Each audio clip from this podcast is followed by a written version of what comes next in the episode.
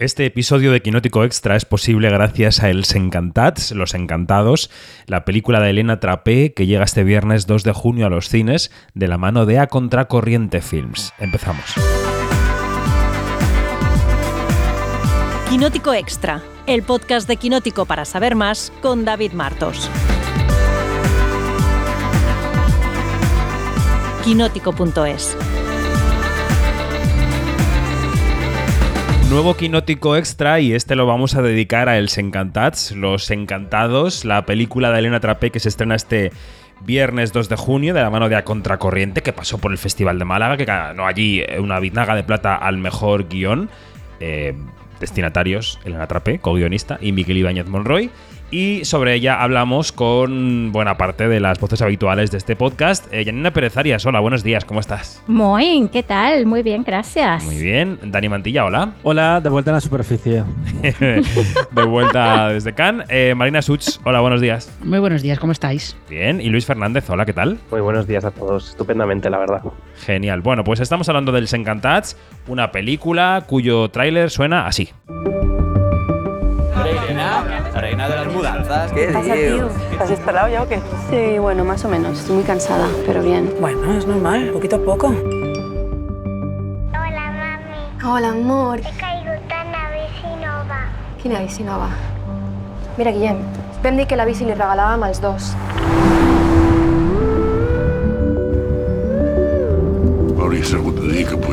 És que ha sigut molt improvisat. Esto es Els Encantats, Los Encantados, película que protagoniza Laia Costa sobre una madre que se enfrenta por primera vez a unos días separada de su hija tras una separación también de su pareja, ¿no? La niña se va con el padre, ella se queda con una especie de ansiedad de FOMO de perderse la crianza de la niña y se escapa unos días al pueblo del Pirineo y allí pues se reflexiona sobre cuál es su independencia como mujer, como madre, sobre si sigue siendo joven, sobre las relaciones, en fin, hay muchos temas que, que sobrevuelan la película. Vamos a empezar con las opiniones generales. Venga, Janina, empiezo por ti. ¿Qué te ha parecido Els Encantats? A ver, me ha parecido una película que tiene unos momentazos que de verdad eh, puedo decir que la vi en un enlace y que, y que me cautivó tanto que una vez terminada la película tuve que volver a esos momentazos que me parecieron de una poesía increíble. O sea, lo que logra Elena Trapé en esta película es sacarle más filo a, a Laia Costa con unos registros que de verdad que son sutilísimos, una, una gestualidad increíble. Y me gusta mucho cómo ella pone sobre el tapete temas que conciernen a las mujeres eh, eh, y sobre todo este, eh, y, sobre todo que son temas de los que de los que nos da mucho pudor hablar y que y que bueno que hay que celebrar que, que, Elena haya tenido como que la, la iniciativa de, de, de, sacarlos a flote, ¿no? Mm. Venga, opinión general, Luis. pues espera que me has pillado de sorpresa. Eh, debo decir que eh, me encanta cómo, cómo, está creciendo Elena Trapé como directora. Eh, desde aquella inicial blog por 2010 que apuntaba ya maneras por las distancias, que a mí personalmente es una de mis películas favoritas españolas de los últimos años. Y ahora en Les Encantadas creo que ha crecido muchísimo formalmente la, en su lenguaje cinematográfico y creo que ha sabido calar muy bien a una generación entre los 30, 30 y largos años, eh, y ha, ha, sabido captar eh, sus frustraciones, sus miedos, sus decepciones. Creo que ha conseguido que esta generación, a lo mejor que nos creíamos que por ir a la universidad, por tener estudios, por tener un trabajo más o menos decente, íbamos a triunfar en la vida, pues yo creo que ella ha sabido captar mucho eso, que ya lo hizo en las distancias, que, creo que tenía un guion increíble, y lo hace aquí de una forma mucho más calmada, de una forma mucho más sutil, con una mirada incluso a lo mejor más femenina en esta. Y, y creo que es súper interesante eh, los debates que propone y las reflexiones que propone. Y como bien dice Janina, hay el registro de, de Laia Costa es impresionante. Tiene una evolución como personaje que a mí me dejó eh, pegado a la pantalla. Y creo que tiene uno de, de esos finales que podemos decir de premio, que es un Oscar clip de manual, la verdad. Bueno, antes de continuar con las opiniones, eh, quiero que escuchemos un fragmento de una entrevista que le pudo hacer hace unas semanas Dani Mantilla a Laia Costa y ella le contaba cómo recibió el, guion, el proyecto, eh, que lo recibió además eh, recién parida en la pandemia, en, en el año 2020, y cómo ella misma califica la evolución de Elena Trapé. La escuchamos. Me mandó el guion en el 2020 y yo estaba en pleno posparto y pandemia. O sea, recuerdo que hicimos un- una llamada, una videollamada y yo estaba medio desnuda dando el pecho en un momento de posparto bastante duro, totalmente aislada porque no tenía nadie que me ayudara en ese momento. Em, y, y creo que a Elena le encantó eso, o sea, hubo algo de eso que conectó. y me envió el guion y me dijo que era una versión inicial del guion, porque claro, esto se rodó 2022 y ella me lo envió en el 2020 y todavía estaban trabajando en el guion, em, no estaba cerrado, pero me encantó Elena, me había gustado mucho también sus otros dos trabajos, me gustó mucho que era un guion propio, em, que tenía muy claro ciertos aspectos em, del proyecto, de hecho a la hora de rodarlo tengo la sensación que Elena ha hecho un paso más, ha crecido como directora porque de la misma manera que Blocky las distancias eh, era mucho cámara en mano, como siguiendo más a los personajes, aquí ella priorizó cámara y luz y tenía muy claro en el momento de rodar cómo iba a ser ese plano, entonces la actuación eh, estaba a servicio de estos otros elementos y siento que en la película se ve est- este, esta evolución que ha tenido como cineasta.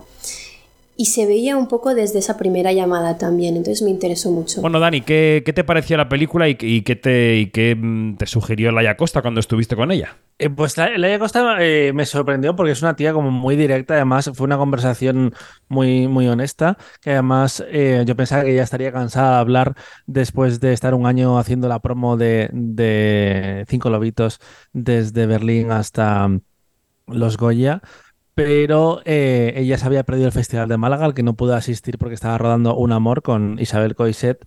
Y le pregunté por si pensaba que había una especie de, díptico entre Cinco Lobitos y mm, Els Encantats, porque casi es como si esta historia que ha rodado Elena Trapé fuera una especie de secuela espiritual de qué hubiera pasado cinco años después de Cinco Lobitos si Amaya decide romperlo con su, eh, romper la relación con su pareja y de repente se tiene que desprender por primera vez eh, de su hijo. Y ella no lo terminaba de ver, decía que era una cosa que estaba viviendo más a posteriori, eh, después de hablar eh, de la película con, con los medios y que estaba negociando todavía personalmente ese punto de vista, pero que no lo compraba del todo.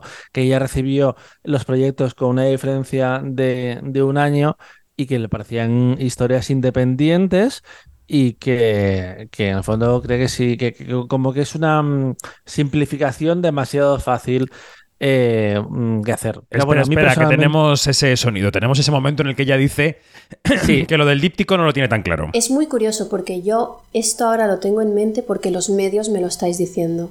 A mí cuando me llegan los proyectos, uno me llega en el 2019, el otro me llega en el 2020, yo acabo de ser madre, hay una pandemia, tengo un primer contacto con las directoras y unas primeras versiones de guion, pero yo no relaciono una cosa con la otra, no he vivido ni la experiencia en carne propia, eh, me parecen dos voces muy distintas, eh, no relaciono este díptico que veis después.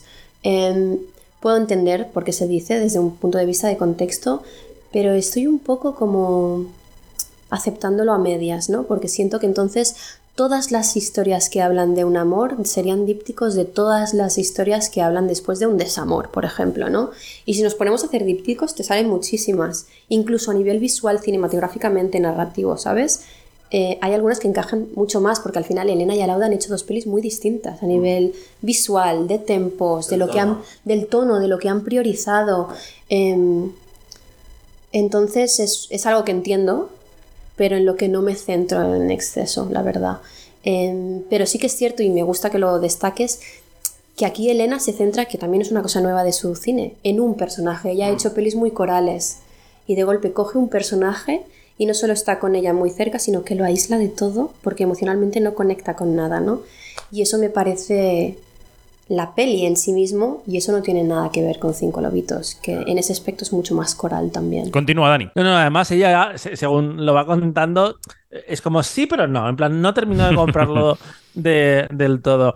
A mí lo que me resulta interesante es porque creo que es un tema que, que apenas se ha abordado en, en, el cine. La propia Elena Trapé, con la que hablé en Málaga, decía: Es que me da mucha rabia que se nos meta en un, en un pack eh, porque en realidad si te pones caso a caso no se han hecho 10 películas sobre la maternidad, ya no decía ya España. Eh, en general, en los últimos 10 años son historias que simplemente se están contando de una forma más personal y más auténtica, porque ahora son las directoras las que están al frente de este tipo de, relatos y ya está, pero al final como que le ponemos la etiqueta y ya eh, pues te haces automáticamente de menos a una película. A mí me gusta de Les Encantats eh, cómo pone esa mirada en ese desprendimiento que tienen que hacer eh, las madres en este caso después de una ruptura y tienes que ver cómo o aceptar que no vas a estar con tus hijos en todo momento, que tienes que dejarlo en manos de otra persona. Y, yo es algo que he visto de cerca en, mi familia me parece que está retratado de una forma muy, muy auténtica y al mismo tiempo creo que es un personaje fantástico para Laia Costa para seguir demostrando que es una actriz que combina lo cerebral y lo emocional de una forma eh, muy compleja, porque ella te hace sentir y entender lo que está pasando por su cabeza en, todo momento, y solo al final de la película es cuando tienes la oportunidad de, verbalizarlo en esa escena que, decía Luis y que llegó al final del proyecto, por cierto. Marina, nos queda por escuchar tu opinión de la película y luego entramos más al debate. Eh, la verdad es que estoy, muy de acuerdo con, todo lo que se ha dicho hasta ahora.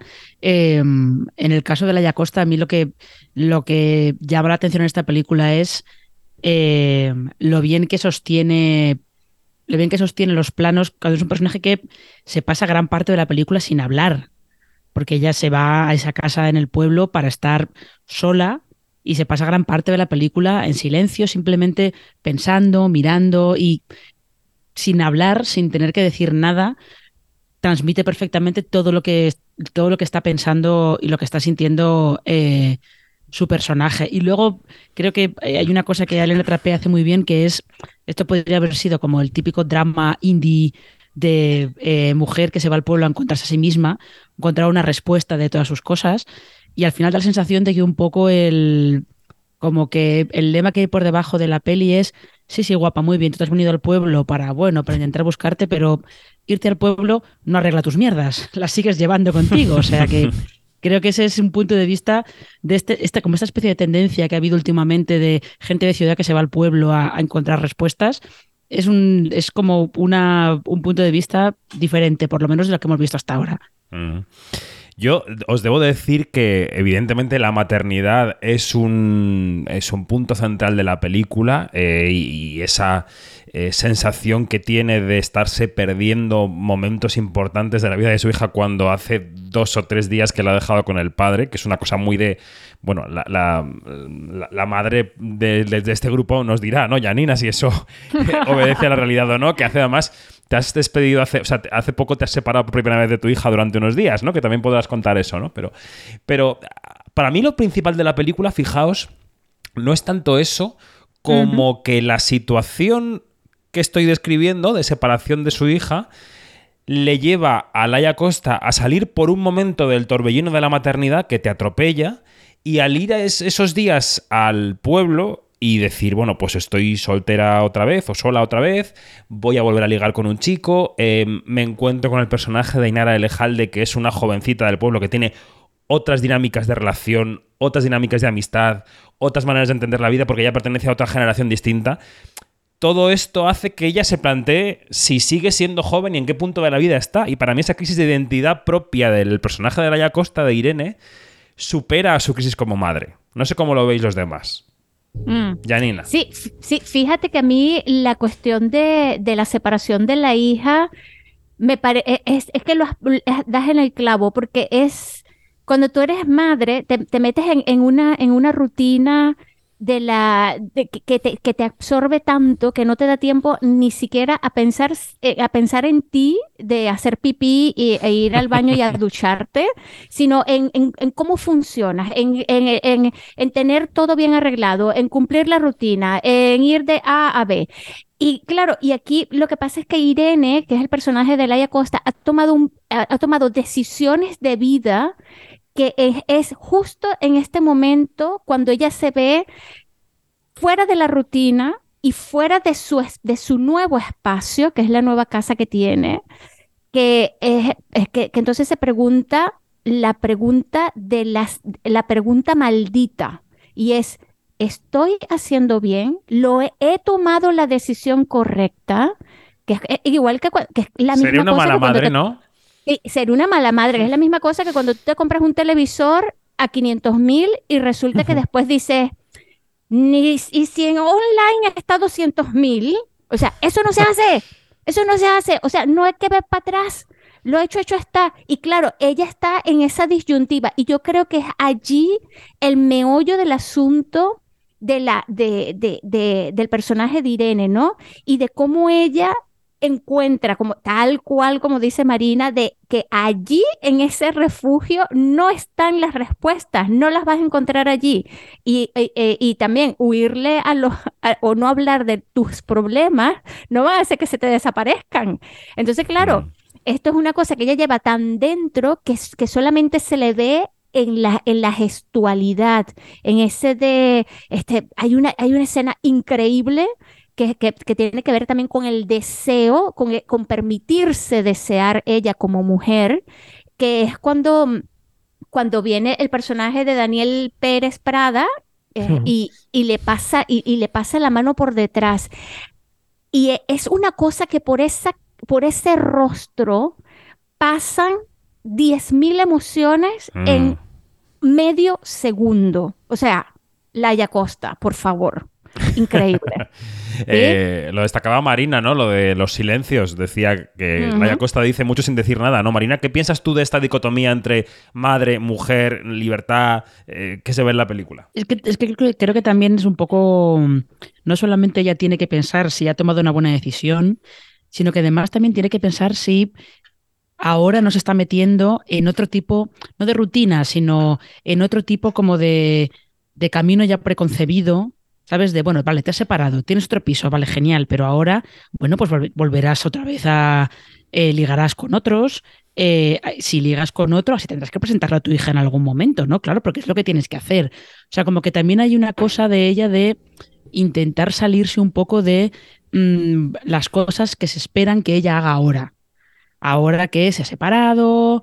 eh, y luego lo que sí que me resulta también muy curioso es el paralelismo que hay entre eh, Irene está todo el tiempo quejándose de que su madre no para de llamarla por teléfono y que está siempre preocupada porque no le cuenta las cosas y de repente la llama diciendo, es que estoy aquí abajo en la puerta de tu casa, ¿por qué no me abres? y luego ella hace lo mismo con su hija pequeña, llamándola de, ¿qué haces, cariño? No sé qué. O sea, ¿Quieres que ese vaya? paralelismo... ¿Quieres que vaya? Exactamente, ese paralelismo eh, también me ha- parecido bastante, bastante interesante. Eh, no sé si queréis abundar en esto, Luis o Dani. Yo iría por, por el personaje de, de Daniel Pérez Prada, que lo habéis introducido ahí en la El conversación. vomitón.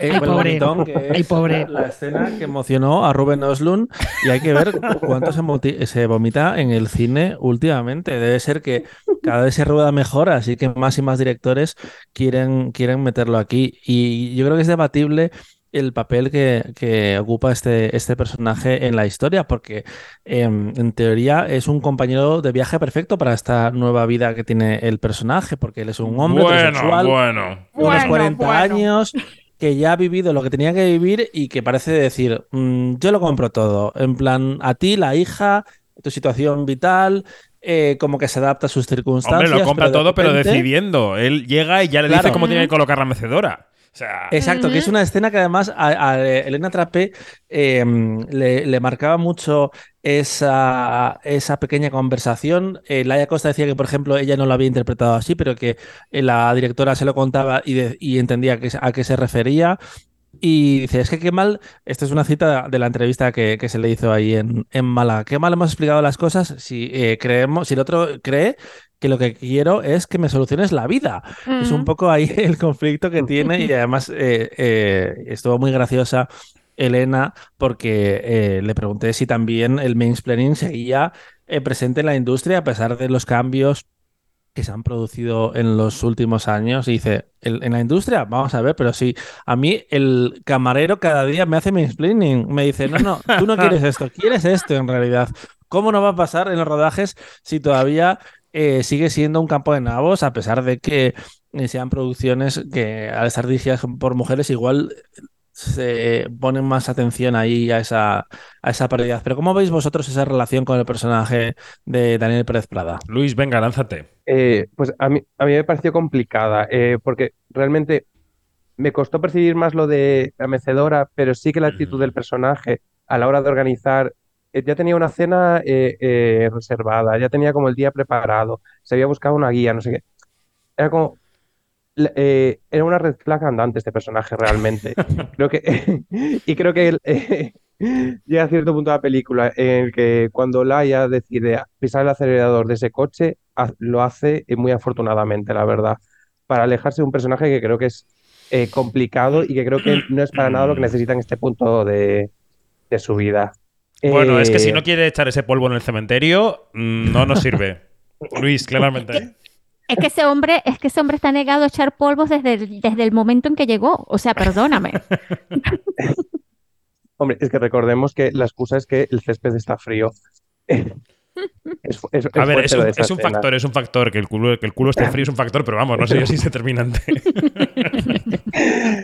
No, yo creo que es un, un personaje complicado y como bien decías eh, tú, David, y, y yo señalaba un poco en mi, mi primera intervención, yo creo que no es tanto la maternidad, sino los problemas de una generación desencantada y que llega un, en cierto punto vital eh, se ha encontrado con un muro. La gente nacida en los 80, los 90, que creía que a los treinta y pico años iba a tener todo solucionado, un, una, un marido, un- una hija, una casa y tal, y de repente te encuentras que no puedes pagar esa casa, que tu vida se desmorona porque tu relación eh, ideal de ese amor romántico que habíamos idealizado no funciona, y te enfrentas a una generación que está delante de, de ti, que tiene una manera completamente diferente de percibir el mundo, y te das cuenta de, hostia, es que a lo mejor yo la vida que había pensado no es la que necesitaba, o a lo mejor no es la que he sabido llevar.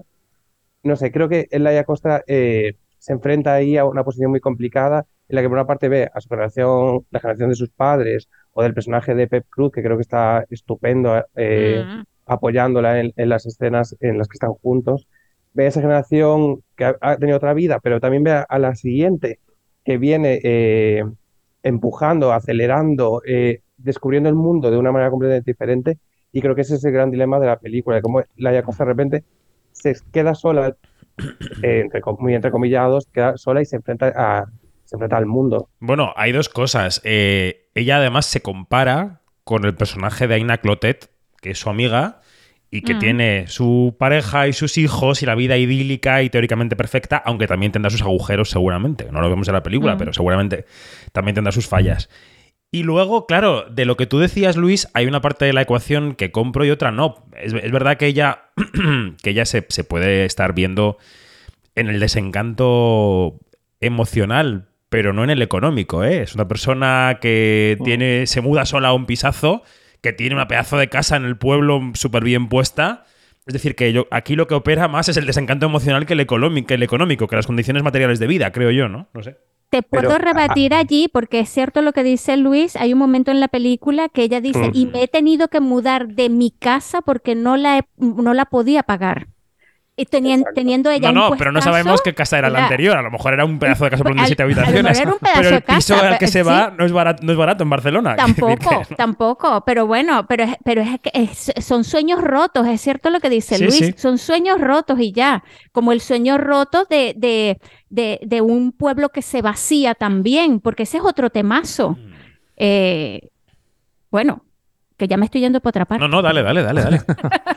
Sí, que el, el- el pueblo que se vacía es una, una metáfora buenísima para, o, o una excusa buenísima de mi parte para introducir uno de los, uno de los personajes más bellos que tiene esta película, que es Agustí, eh, que es Pep Cruz, y que rompe con todo, con, con el esquema de- del hombre mayor este, y que está allí para explicar la vida. Pues no, este hombre mayor lo que está allí es que, este, que, que está como de hombro a hombro con, con Irene, eh, es un cómplice, es una persona de, de apoyo, sí, pero es una relación tan bonita, o sea, no- y que no tiene nada que ver con ella, no es padre, no es, eh, no es tío, no es, o sea, nada que ver.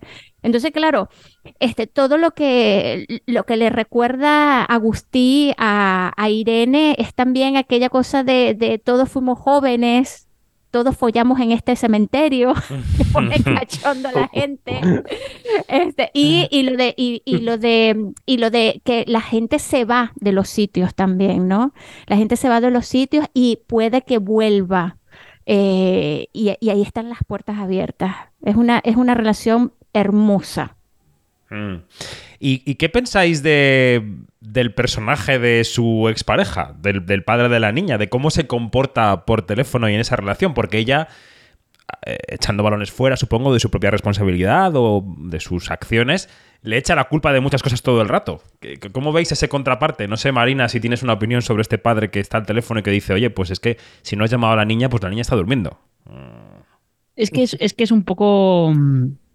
Claro, hasta que no llega al final, no entiendes. O sea, no es que no entiendas bien la relación que llevan ellos dos.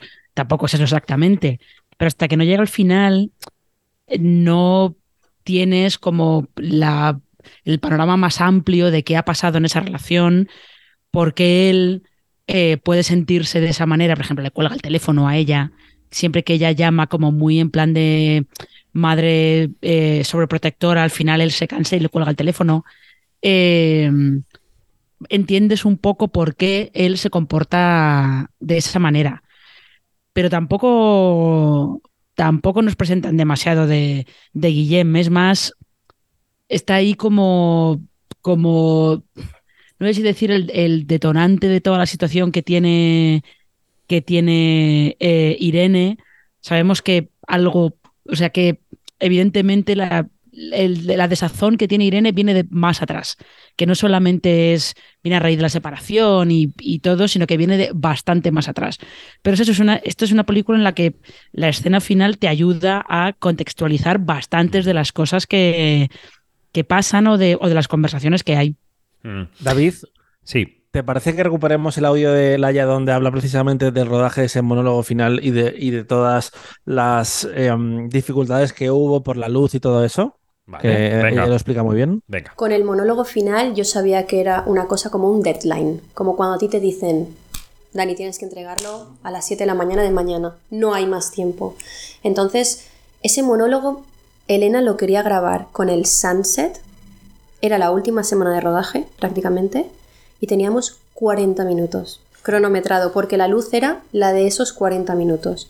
Y es un monólogo en plano secuencia de página y media. Y es el final de la peli.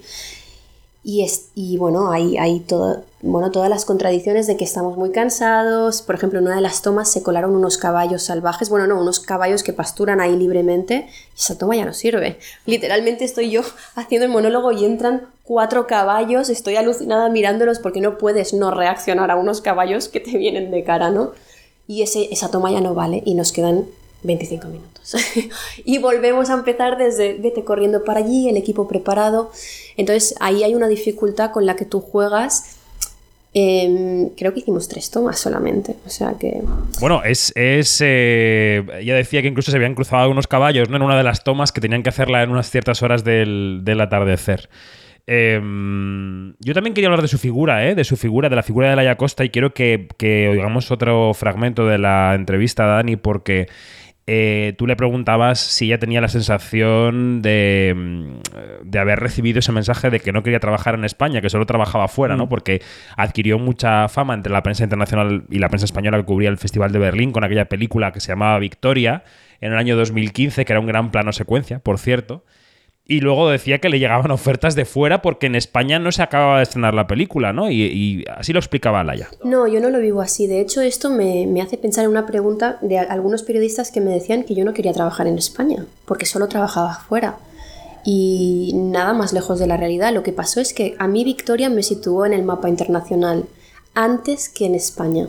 Por ejemplo, yo con Victoria, que lo estrené en 2015, aquí no se habló de eso hasta el 2017 y en esos dos años, eh, mercados como el americano o el inglés ya habían hablado de la peli, habíamos hecho la promo, me, había- me habían ya conocido y se, generó algo muy curioso y es que en la agenda profesional entraron proyectos de fuera, pero como quien llega antes a, al cine y coge el ticket antes, ¿sabes? Y entonces yo siempre decía, eso no es cierto, me muero de ganas de trabajar en España, creo que tenemos un talento y este año se ha demostrado brutal y, tengo muchas ganas de trabajar aquí con muchos directores y directoras que admiro.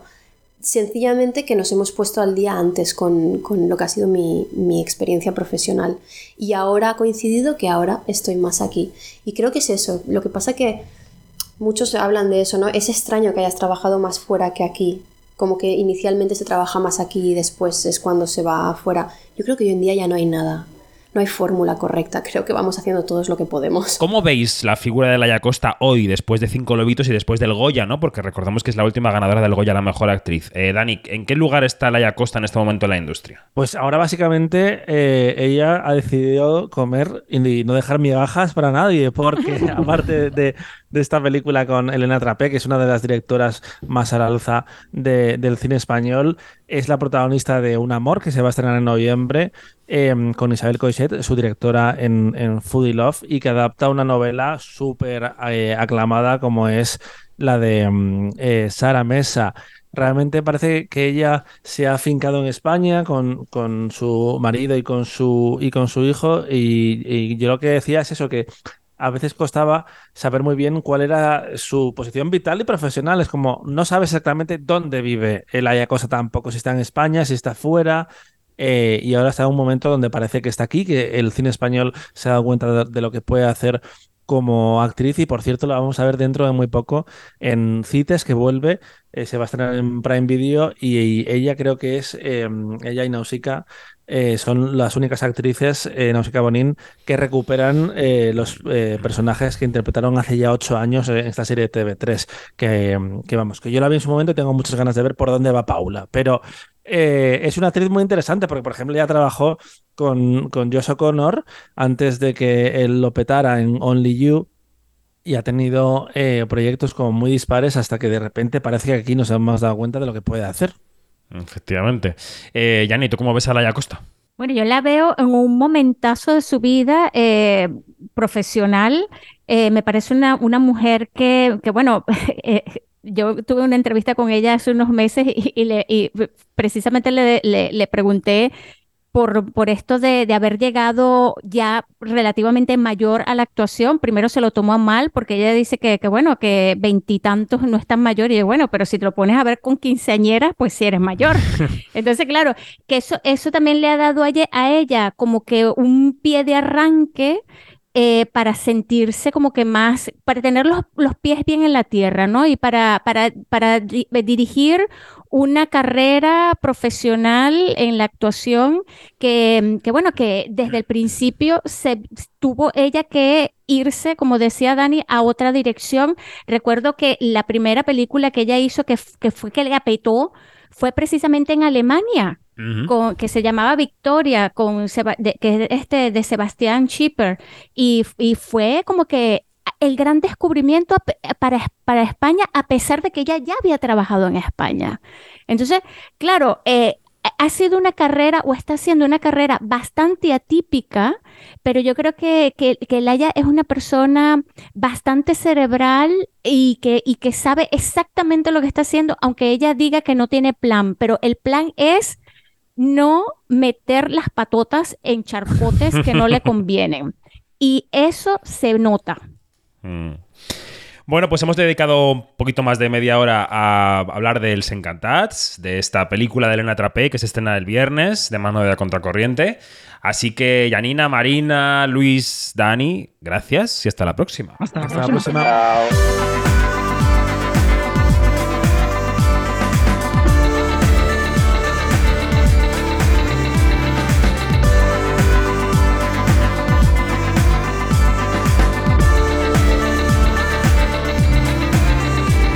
Esto todo. Más información en quinótico.es, en nuestra página web, la primera con K, la segunda con C. Allí están más podcasts, noticias, reportajes y en nuestras redes sociales, donde somos Quinótico, arroba Quinótico. Adiós.